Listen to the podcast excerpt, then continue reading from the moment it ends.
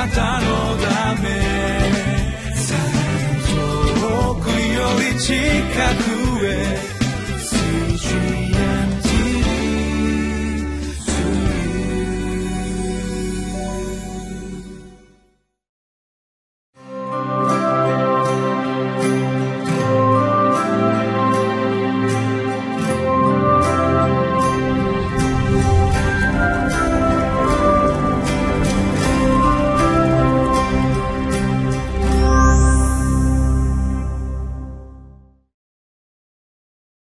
12月24日のリビングライフです。皆さんいかがお過ごしでしょうか？大和カルバリーチャペルの副牧師倉地圭です。今日はクリスマスイブでありますが大いなる神様に大いなることを期待してご一緒に御言葉を学んでまいりたいと思います。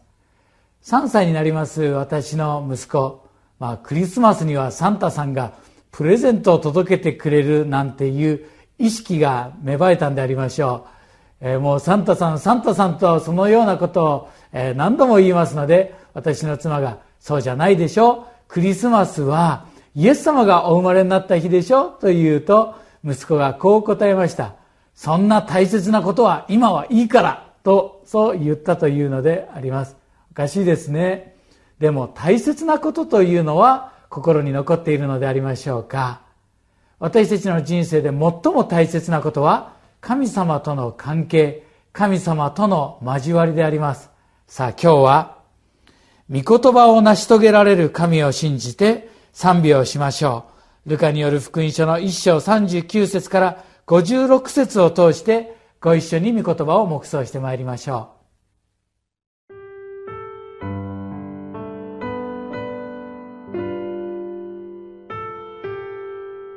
う。ルカの福音書1章39節から56節その頃、マリアは立って、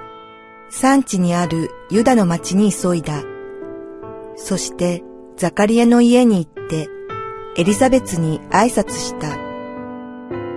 エリザベツがマリアの挨拶を聞いたとき、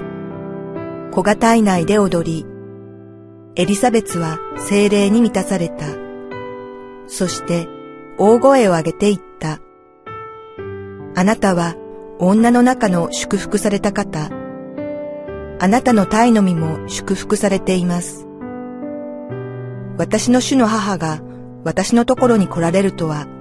何ということでしょう。本当にあなたの挨拶の声が私の耳に入ったとき、私の体内で子供が喜んで踊りました。主によって語られたことは必ず実現すると信じきった人は、なんと幸いなことでしょう。マリアは言った。我が魂は主をあがめ、我が霊は我が救い主なる神を喜びたたえます。主はこの癒しい橋ために目を留めてくださったからです。本当にこれからのちどの時代の人々も私を幸せ者と思うでしょう。力ある方が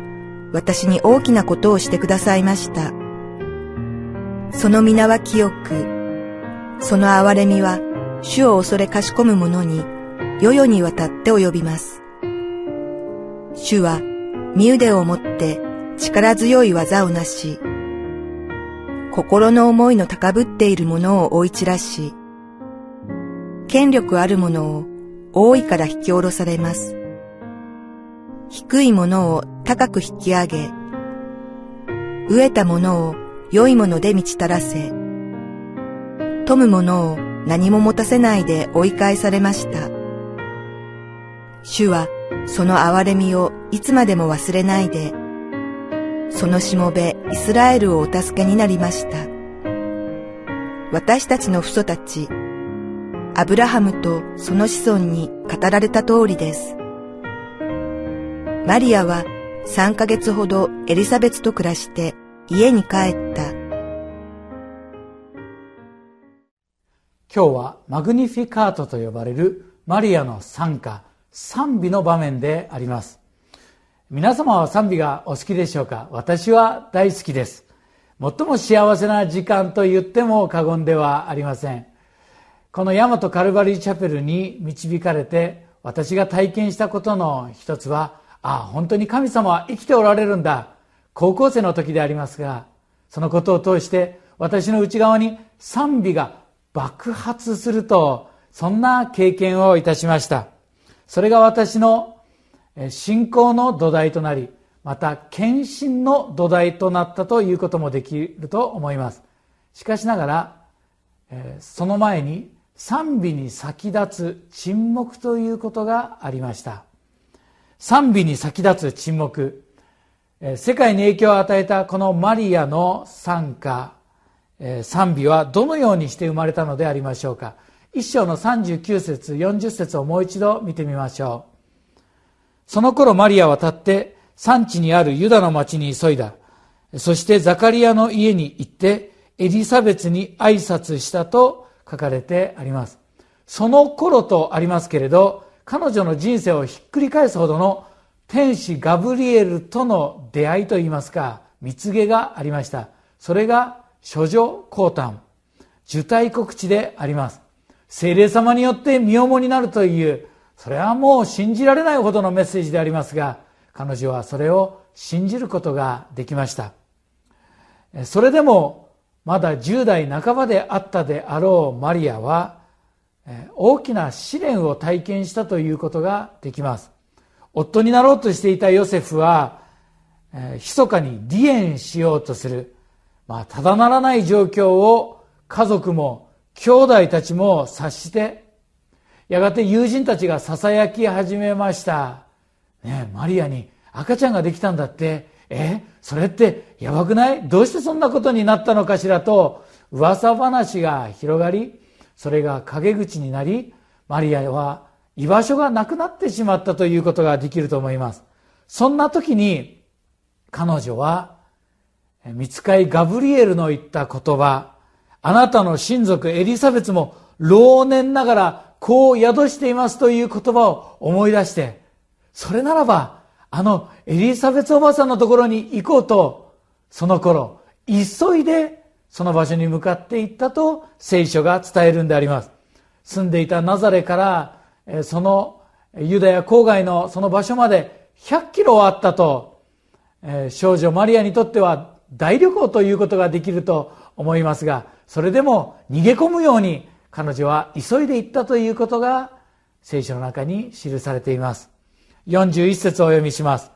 エリザベスがマリアの挨拶を聞いた時子が体内で踊りエリザベスは精霊に満たされた。そして大声を上げていった。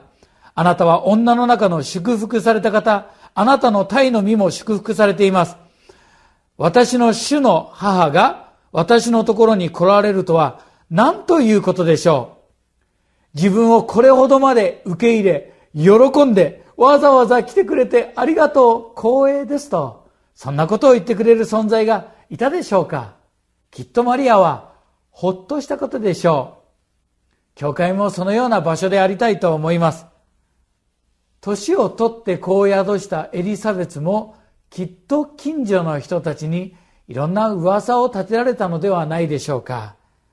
夫がいても孤独を感じるということがあると思いますがその痛みがマリアの痛みに触れて彼らはお互いの存在を涙して感謝しそしてお腹の赤ちゃんが喜び合うという不思議を通して神様の愛を分かち合うことができました。賛美に先立つ沈黙というお話をしています。クリスマスというのは最高の日救い主が誕生し天の軍勢が現れてグローリア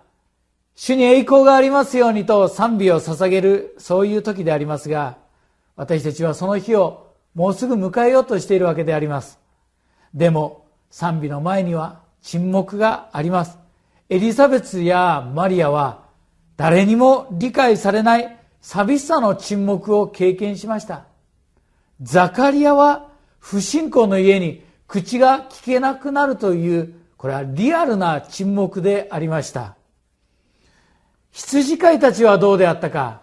社会から阻害される理不尽の沈黙。東の博士たちはわざわざ遠くから来たんですけれどまあ違法人異教の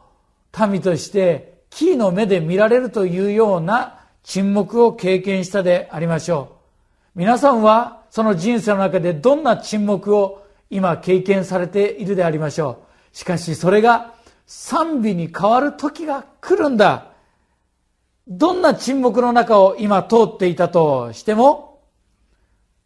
希望の光が差し込んでやがて大いなる賛美に変わることを期待しつつクリスマスイブをご一緒に過ごしたいと思わされています。ルカの一章46節47節。マリアは言った。我が魂は主をあがめ、我が霊は我が救い主なる神を喜び称えます。喜び称えますと、主をあがめるという言葉は英語では magnify、拡大鏡ルーペのことを magnifying glass とそう言いますが、主を褒めたたえるというのは神様を拡大することです。私たちの試練よりも問題よりも神様を大きくする。私が高校1年生の最後にそれまで住んでいた東京品川の地から引っ越すという出来事がありました。まあ一言で出来事と言いましても16歳の私にとってそれは事件でした。理不尽で。絶対そうであってはならない。心傷つく引っ越しで、えー、両親を随分え傷つけるというか反発しました。教会も変わりました。新しい教会で絶対に私は友達を作らないぞと固く決心して1年間それを実行しました。教会の誰が優しく声をかけてくれても無視するという嫌な高校生というか頑固でありました。でも、その年のクリスマスに私はイエス様に出会う経験をしたんであります。すでに洗礼を受けていましたけど、その時ほど、ああ、イエス様は生きておられるんだということを体験したことはありません。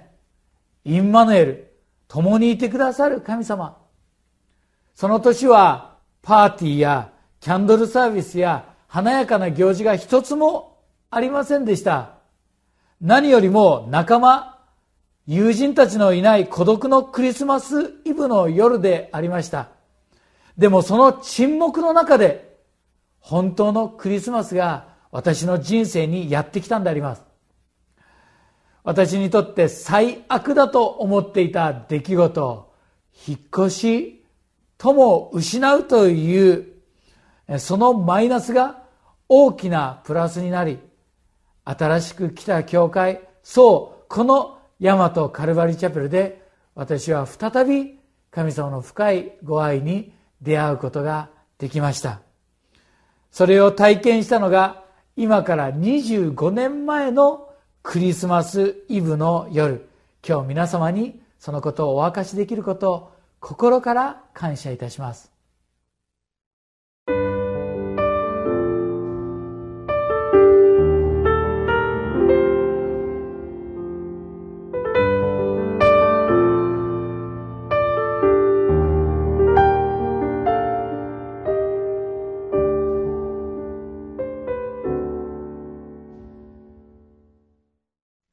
ルカによる福音書1章48節マリアの賛美はこのように続きます。主はこの癒しい橋ために目を留めてくださったからです。本当にこれから後、どの時代の人々も私を幸せ者と思うでしょう。今日一人寂しくこの番組を見ておられる方がいらっしゃったら、そのお方にお届けしたい。あなたも幸せ者と呼ばれるようになります。主はあなたにも目を留めてくださっています。神様は私たちのどんな痛み、悲しみにも目を留めてくださって、そして私たちを覚え、私たちを祝福してくださるお方。マリオのように神様を拡大し賛美するときに、喜びに溢れる時が必ず来ると信じ、賛美に先立つ沈黙の時間をご一緒に過ごしたいとそう思います夜はよもすがら泣き悲しんでも朝とともに喜びが来ますお祈りをお下げいたしましょう。愛する神様、今日、沈黙と暗闇の中におられる方、やがて栄光の訪れが来ることを信じることができますように。マイナスは必ずプラスになります。私たちの罪を許し、後悔と未練の過去を全く新しくしてくださる救い主の誕生を喜びお迎えすることができますように。イエス様の名前によってお祈りいたします。アメン。